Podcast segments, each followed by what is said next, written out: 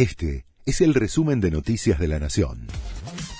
La Nación presenta los títulos del miércoles 28 de diciembre de 2022. El gobierno recusó a los jueces de la Corte y pidió que se suspendan los efectos del fallo sobre la coparticipación. A través de un recurso, el Ejecutivo avanzó con la intención de recusar a todos los miembros del máximo tribunal para que en su lugar una Corte de conjueces revoque el fallo que el gobierno se negó a cumplir hasta el momento. Cristina Kirchner habló sobre su candidatura. La vicepresidenta reapareció en público por primera vez desde que se conoció su condena en la causa vialidad.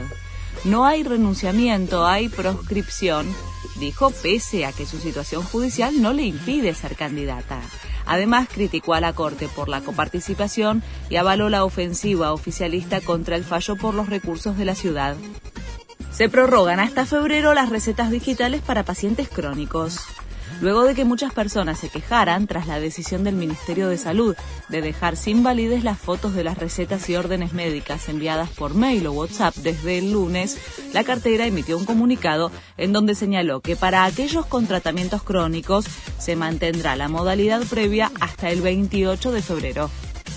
La Cámara de Representantes de Estados Unidos prohíbe TikTok en sus dispositivos oficiales. 19 estados habían bloqueado al menos parcialmente la aplicación en los dispositivos gestionados por el Estado.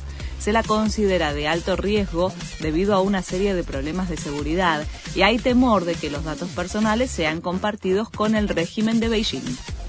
Novak Djokovic volvió a Australia a un año de su deportación. El número 5 del mundo se prepara para participar del torneo que no pudo jugar en 2021 por su negativa a la vacuna contra el COVID.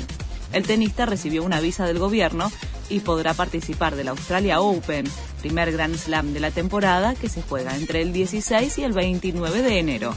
Este fue el resumen de Noticias de la Nación.